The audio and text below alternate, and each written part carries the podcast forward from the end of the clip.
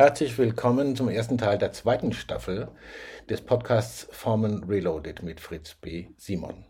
Es geht in dieser Staffel im Wesentlichen um Kultur als Teil der Conditio Humana, zu der Kultur genauso gehört wie Paradoxien und Konflikte. Diese Themen wurden in der ersten Staffel bereits ausführlich thematisiert. Wie bekommt man den Schweizer Messerbegriff Kultur schärfer konturiert? Es geht hier um soziale Systeme, sprich um Kommunikationssysteme. Wie werden kulturelle Regeln etabliert, aufrechterhalten und inwiefern sorgen sie für Zugehörigkeit? Einige der Fragen, die Fritz B. Simon beantwortet im ersten Teil der zweiten Staffel zu Formen Reloaded. Hallo und herzlich willkommen, lieber Fritz Simon, zur zweiten Staffel unserer Gespräche zu Form ja. Reloaded. Hallo. Schön, dich zu hören, lieber Matthias. Tito, wunderbar. Ich habe äh, mir überlegt, dass wir für die zweite Staffel so ein Rahmenthema machen, zumindest damit beginnen würden. Da würde ich dich gerne zu einladen. Und zwar äh, zum Thema Kultur oder zum mhm. Begriff Kultur. Mhm. Äh, nicht nur, weil mich das selbst interessiert, sondern weil ich jetzt von einigen Leserinnen und Lesern von Form Reloaded gemerkt habe, die sind da richtig dran hängen geblieben und haben es von mhm. dort aus andere Kapitel erschlossen, wie sie mir erzählt haben. Das fand ich sehr spannend, mhm. aber auch nicht wirklich überraschend. Bevor ich lang labere, Kultur, Fritz. Ähm, der Begriff Kultur, äh, mich hat es erinnert, wie bei den, unseren ersten Gesprächen, dass es so eine Art von Conditio Humana ist. Das heißt, Kultur ist sowas wie was Unvermeidliches, aber gleichzeitig mhm. was Schwammiges. Kann man das so sagen? Kultur entsteht quasi immer für Menschen? Ja, äh, dieser Kulturbegriff wird ja vielfältig verwendet. Ne? Also ich weiß, dass äh, mein Vater immer nach dem Krieg den Witz erzählte, warum reden die Amerikaner immer von Kultur und die Deutschen immer vom Essen. Man redet immer von dem, was man nicht hat. Und natürlich haben die Amerikaner auch eine Kultur.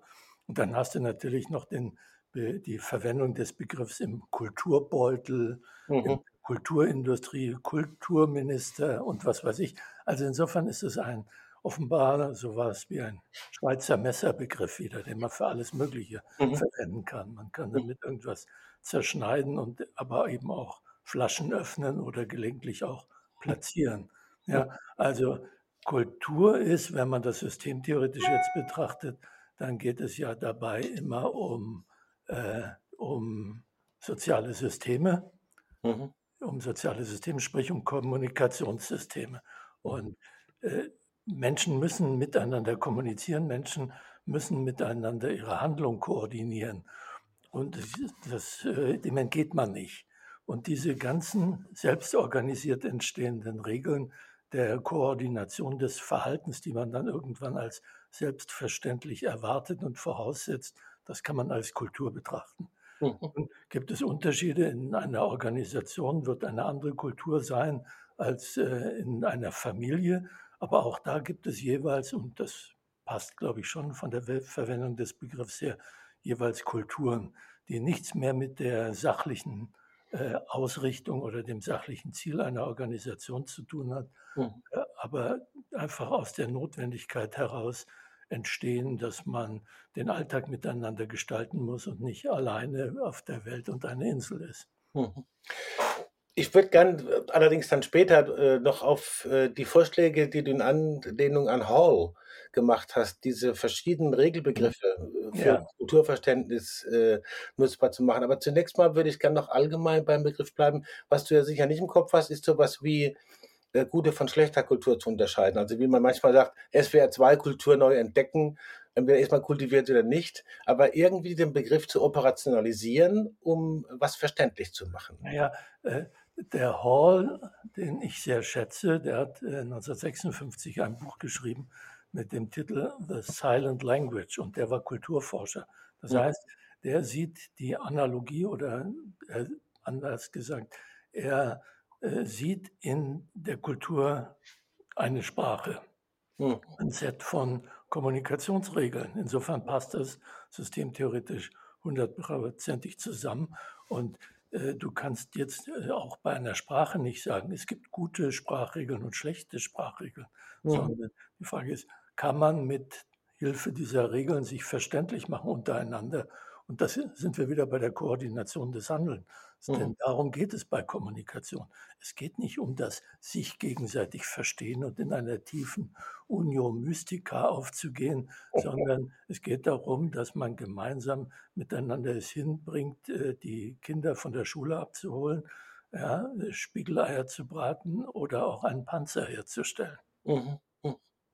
Das heißt, der, der Kulturbegriff äh, setzt sich ab von was, äh, von welchen anderen Phänomenen die menschliches Verhalten oder menschliche Koordination betreffen. Da gibt es ja auch diese drei Dimensionen, Sach-, Sozial- ähm, und Zeitdimension. Wenn ich richtig verstanden habe, Kultur ist immer in der Sozialdimension zu suchen, richtig? Ja, würde ich nicht unbedingt würde ich nicht unbedingt sagen. Du hast eigentlich bei jedem sozialen System immer alle drei Dimensionen. Mhm. Aber äh, der Schwerpunkt ist äh, verschieden. Ja? Mhm. Äh, und bei der Kultur, und da kommen wir zu diesen Unterregeln der Kultur, von denen mhm. du gesprochen hast. Mhm. Es gibt bestimmte Formen, die man einhalten muss in mhm. einer Kultur, bestimmte Dinge, die erwartet werden, analog zur Grammatik einer Sprache. Ja, mhm. wenn du wenn du einen Ausländer erkennt man meist daran, dass er die Grammatik nicht richtig beherrscht. Der, deiner, der Muttersprache oder der Sprache, die in einer bestimmten Gegend gesprochen wird. Wenn jemand äh, nicht im Äußeren, also nicht gerade dunkel äh, braun ist in einer sehr hellhäutigen Umgebung und der beherrscht die Grammatik total, dann kommt man gar nicht auf die Idee, dass der zu einer anderen, dass der eine andere Mutterkultur, wenn man das mal so nennen will, also mhm. eine andere Muttersprache spricht. Also insofern sind das einfach bestimmte Regeln, die eingehalten werden oder nicht, die äh, entscheiden, ob man dazugehört oder nicht. Also als dazugehörend betrachtet von den anderen mhm. oder nicht. Das ist ein wichtiger Aspekt äh, von Kultur, dass mhm. da eine Innen-Außen-Unterscheidung durch die äh, Benutzung oder die, die Anwendung, die Befolgung bestimmter kultureller Regeln vorgenommen wird, ob man will oder nicht. Man wird zugeordnet. Und man ordnet sich womöglich auch selbst zu wenn man zu einer bestimmten Kultur gehören will, dann befolgt man halt bestimmte Regeln. Mhm. Ja, und wenn man zu ihr nicht gehören will, dann äh, widerspricht man diesen Regeln. Also in Familien, um das mal ein bisschen plastischer zu machen, wenn man nicht zur Kultur seiner Eltern gehören will, sprich zu der familiär erwarteten Kultur, mhm. ja, dann äh, bappt man sich halt eine, was weiß ich, eine, eine, eine Sicherheitsnadel durch die Backe weil das hat Papa nicht gemacht. Ja, und es wird auch nicht erwartet. Also Abweichung von Erwartungen ist eine Möglichkeit zu sagen, hier distanziere ich mich. Das heißt noch nicht, dass man deswegen rausfliegt in den meisten Familien, aber wenn man es dann zu doll treibt, dann äh, heißt das eben, wir, wir, distanzieren uns von dir und du äh, wollen mit dir nichts mehr zu tun haben. In Familien ist das äh, nicht so krass und nicht so entweder oder, aber in äh, anderen sozialen Systemen, wenn ich gegen bestimmte kulturelle Regeln verstoße in einer Organisation, dann wird man mich da früher oder später raussetzen ja, äh, und wird alles Mögliche tun, um den rein sachlichen Anforderungen des Arbeitsrechts gerecht zu werden mhm. und einen guten Grund zu haben, äh, den rauszusetzen oder ihn so lange mobben, bis er von alleine geht. Du hast jetzt äh, mehrfach den Begriff der Erwartung äh, mit, mit ja. äh, verwendet. Ähm, also Kulturen und Regeln, Erwartungserwartungen. Das bedeutet, man muss ja irgendwie auch, in, Kulturen müssen sich entwickeln und man selber muss in die Kultur auch irgendwie reinkommen. Wie stellt man sich das vor? Ich weiß, das ist ein komplexes Thema, aber ganz klar. Ja, so komplex ist es gar nicht. Die Frage ist ja, wie werden soziale Regeln überhaupt etabliert, beziehungsweise wir werden ja alle schon hineingeboren in bestehende soziale Regeln. Mhm.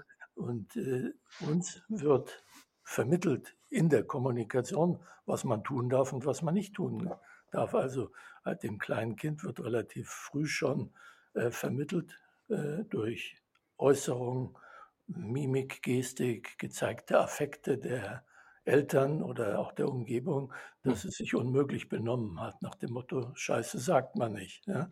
Äh, dann ist die ganze Erziehung im Arsch, ja, wenn du das machst. Also insofern, die, das wird relativ klar kommuniziert, was man tut und was man nicht tun kann. Mhm. Und äh, auf die Art und Weise wird mitgeteilt, was von einem erwartet wird. Und man kann dann erwarten, was von einem erwartet wird. Und wenn alle Leute wissen, was die Erwartungserwartungen aller anderen sind oder im Umfeld, ja, dann verhält man sich entsprechend. Auf diese Art und Weise werden soziale äh, Strukturen hergestellt und aufrechterhalten. Mhm. Ja. Und da gibt es natürlich verschiedene Arten. Wenn man neu eine Arbeitsstelle anfängt, dann wird am meist gesagt, was erwartet wird, weil wenn es um sachliche Fragen geht, äh, weiß man vieles, weil man die entsprechende professionelle Ausbildung hatte, aber manche Sachen weiß man nicht. Das wird einem dann vermittelt. Ja? Mhm. Äh, und diese kulturellen Dinge, die lernt man nicht in seiner sachlichen Ausbildung, weil mhm. die eben von Unternehmen zu Unternehmen verschieden sind. Also die Unternehmenskultur bei BMW ist anders als bei VW und wieder anders als beim Daimler oder bei, bei Porsche. Äh, ich werde nie vergessen, dass äh, bei einer Firma, die ich ganz gut kenne, ein, ein, ein Verlag, der wird ganz klar, der Chef wird, wenn man da neu hinkommt, wird einem vermittelt, du, auf keinen Fall darfst du hier Mahlzeit sagen, das will der Chef nicht. Das ist ganz klar, dann bist du auch unten durch, wenn du Mahlzeit sagst. Mhm. Und solche Dinge, das hat natürlich überhaupt nichts mit der sachlichen Aufgabe zu tun. Ob man Mahlzeit sagt oder nicht, ist aber ein schönes Beispiel für eine kulturelle Regel, äh, die man besser befolgt. Und üblicherweise geht man ja, wenn man irgendwo neu hinkommt, die ersten paar Wochen wie auf Eis oder auf Eiern, mhm. hat Angst, irgendwas kaputt zu machen. Und äh, entweder es wird einem direkt gesagt oder es wird einem anderweitig signalisiert, mhm. was von einem erwartet wird und was von einem eben auch negativ erwartet wird im Sinne von, das darf man auf keinen Fall tun. Okay, ich danke dir für heute mal, Fritz. Ich hebe mir jetzt eine Frage auf, die wahrscheinlich ein bisschen mehr Zeit beansprucht für unser nächstes Treffen. Wenn es um das. Thema geht, kann man Kultur tatsächlich bewusst beeinflussen oder herstellen. Mhm. Aber ich denke, dass, damit sollten wir der nächsten Session anfangen. Und dann komme ich zu weiteren Fragen äh, zu Mr. Hall. Vielen Dank dir, Fritz. Vielen Dank an Fritz B. Simon zum Auftakt unserer zweiten Staffel im Podcast Form Reloaded mit der Leitfrage oder dem Leitthema Kultur. Im zweiten Teil werden wir uns ein bisschen mit Edward T. Hall beschäftigen und seinen Vorschlägen, bestimmte Regeltypen zu unterscheiden. Wir möchten noch hinweisen natürlich auf unsere anderen Podcasts und Audioeditionen Autobahn-Universität, Sich sicher sein und Antichira Ute Clement mit dem Wahrnehmungspodcast Frauen führen besser und natürlich Karl Auer Sounds of Science und die Heidelberger Systemischen Interviews gemeinsam mit dem Helm-Stehlchen-Institut.